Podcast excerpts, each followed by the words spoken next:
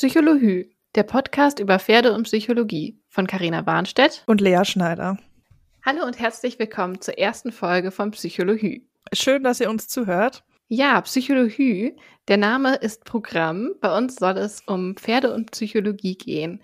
Und warum uns das wichtig ist und wieso wir überhaupt auf das Thema gekommen sind, das erklären wir euch am besten, indem wir euch einmal erzählen, wer wir eigentlich sind. Ich bin Lea Schneider, Pferdeverhaltenstrainerin und beschäftige mich daher viel mit der Psyche des Pferdes und damit Verständnis für Pferdeverhalten beim Menschen zu vermitteln.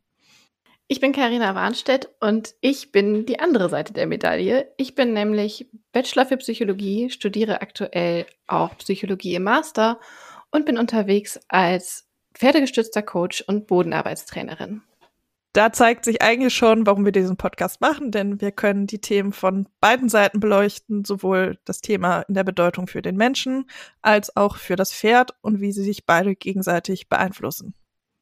Wir beide kennen uns auch schon sehr lange und das erklärt auch, warum wir diesen Podcast gemeinsam machen, denn wir sind Cousinen und sind quasi gemeinsam aufgewachsen und haben alle unsere ersten Reit- und Pferdeerfahrungen zusammen machen dürfen. Dazwischen haben sich dann irgendwann unsere Wege mal ein wenig getrennt, aber ich finde es total schön, dass wir jetzt wieder gemeinsame Sache machen und beide auch für die gleichen Werte in der Pferdewelt einstehen. Und wo wir gerade beim Thema Werte sind, vielleicht ist es interessant, wenn wir mal ein bisschen was über uns erzählen. Lea, vielleicht magst du anfangen und einfach ein wenig berichten, wie du dahin gekommen bist, wo du jetzt bist. Ja, sehr gerne. Ich glaube, da kann ich für uns beide auch sprechen, zumindest für den Anfang.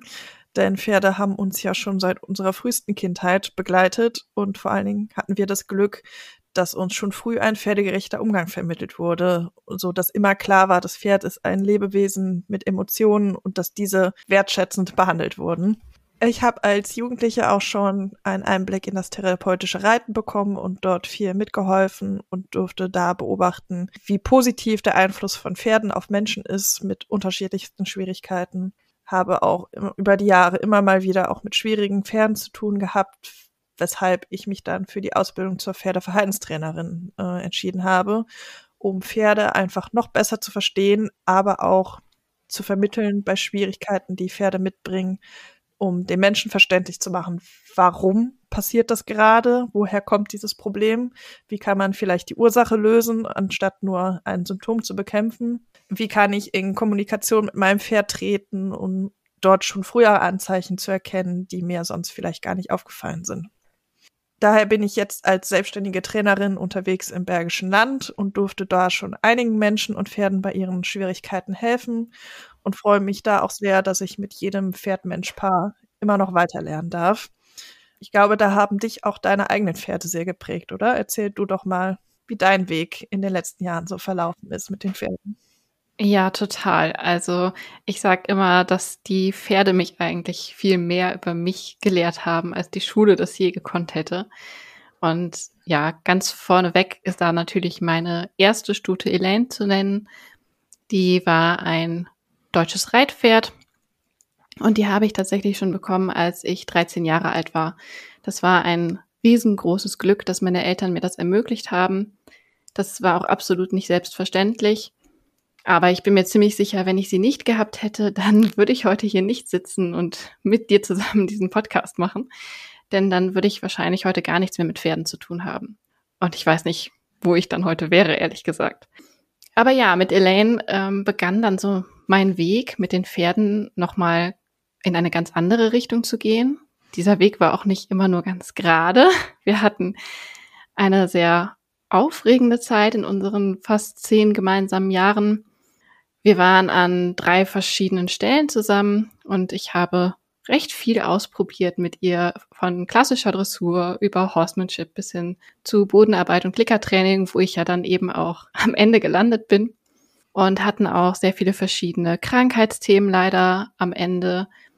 Aber so schwierig die Zeit zum Teil auch war, so sehr hat sie mich eben auch über mich vieles gelehrt. Also ich bin sehr geduldig geworden über die Zeit. Ich habe gelernt, meine eigenen Bedürfnisse auch mal hinten anzustellen. Und ich glaube, dass ich sehr viel selbstreflektierter geworden bin. Und vor allen Dingen haben die Pferde mir immer geholfen, mein eigenes Selbstvertrauen aufzubauen. Auch in der Beziehung weiß ich nicht, wo ich heute wäre, wenn ich die Pferde nicht gehabt hätte. Ähm, aber wo ich heute bin, kann ich euch noch erzählen. Ich habe nämlich über die ganze Geschichte mit Elaine letztes Jahr die Ausbildung zum pferdegestützten Coach gemacht. Das war beim Pferdecoaching-Institut bei der Professor Katrin Schütz und habe auch letztes Jahr mein erstes Buch veröffentlicht, das auch wieder die Themen Pferde und Psychologie aufgreift. Und nachdem ich dann letztes Jahr diese zwei großen Meilensteine sozusagen in meinem Leben genommen habe, bin ich dann Anfang des Jahres umgezogen von Lea weg, denn vorher haben wir quasi gegenüber gewohnt. Und mittlerweile wohne ich jetzt in Nordhessen und habe wieder unfassbar großes Glück gehabt, denn meine Eltern haben es mir auch hier ermöglicht, meine Pferde am Haus zu halten. Das ist so ein Gemeinschaftsprojekt, wo wir jetzt sozusagen ein Generationenwohnen haben. Und ich habe jetzt hier zwei Isländer und ein Shetland Pony, die zu mir gehören.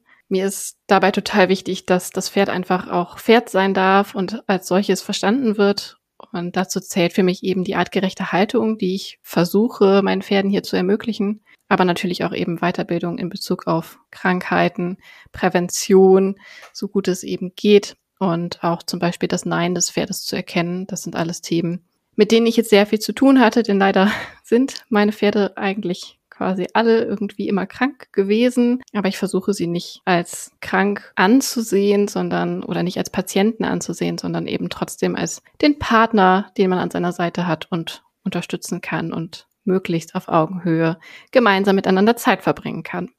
Genau. Und so ist eben die Psychologie immer ein Thema bei uns, bei allem, vor allen Dingen auch für mich selbst, um für mich klar zu bekommen, wie gehe ich mit den Pferden, mit den verschiedenen Pferden um und mit den Themen, die die Pferde so mitbringen. Und das ist das, was ich dann auch hier in Nordhessen eben an andere Pferdemenschen vermitteln möchte. Das mache ich zum Teil auch online, weil mir das einfach super wichtig ist, da einen gesunden Umgang zu finden. Und das ist dann genau der Punkt, wo sich unsere Erfahrungen und unser Wissen hervorragend ergänzen wie ich es gerade schon gesagt habe, wir möchten die Themen von zwei Seiten beleuchten, denn auch in meiner Arbeit mit den Pferden spielt der Mensch immer wieder eine große Rolle, der Mensch mit seinen Emotionen, aber auch das Pferd mit seinen Emotionen. Und auch in deiner Arbeit mit dem Menschen ist das Pferd natürlich ein großer Faktor. Ja, das ist absolut richtig. Also ich mache zwar auch Bodenarbeitstraining, was ja auch ein Teil von deiner Arbeit ist, aber ich nehme mir immer sehr den Menschen vor, denn wir wissen ja, dass der Mensch sehr viel von seinem Pferd gespiegelt bekommt und einfach einen sehr großen Einfluss durch seine Körperhaltung hat, aber auch durch die Emotionen, die er manchmal bewusst und manchmal unbewusst ausdrückt. Und ich glaube, dass wir da ein sehr großes Spektrum an Themen haben, die wir hier einfach nochmal vertieft darstellen können. Und zwar aus aktuellen Themen, die wir in der Pferdewelt so sehen, die uns da beschäftigen, aus eigenen Erfahrungen können wir auch sehr viel erzählen und schöpfen. Und es gibt ein großes Feld an Studien, die wir euch möglichst leicht aufbereiten wollen. Außerdem sind wir auch schon mit ein paar Gästen für euch im Gespräch und sind natürlich immer offen für Wünsche und Inspirationen, über welche Themen wir hier sprechen sollen. Ansonsten werden wir einfach mal sehen, wohin uns dieser Weg hier treibt glaube, der Gesprächsstoff wird uns nicht ausgehen. Beim Überlegen, über welche Themen konkret wir hier sprechen können, wurde die Liste immer länger. Daher bin ich gespannt, was uns noch alles so einfällt und wohin uns dieser Weg so führt. Ja, ansonsten freuen wir uns natürlich auch immer über Feedback. Das ist jetzt vielleicht nach der ersten Folge noch nicht so spannend, aber wir hoffen natürlich, dass ihr auch weiter dran bleibt und dann gerne auch eure Kommentare an uns gibt. Die entsprechenden Websites und Instagram-Accounts findet ihr natürlich auch in den Show Notes, sodass ihr uns dann auch gerne da folgen könnt. In ein paar Tagen geht es dann los mit unserer ersten richtigen Folge zum Thema Dominanz, was natürlich gerade in der Pferdewelt sehr diskutiert wird, was sich aber auch bei Menschen sehr oft zeigt. Wir freuen uns, dass ihr in diese Folge schon mal reingehört habt und hoffentlich auch in der nächsten wieder dabei seid. Vielen Dank erstmal fürs Zuhören und wir wünschen euch noch einen schönen Tag oder einen schönen Abend, wann immer ihr auch die Podcast-Folge hört. Und bis zum nächsten Mal. Tschüss!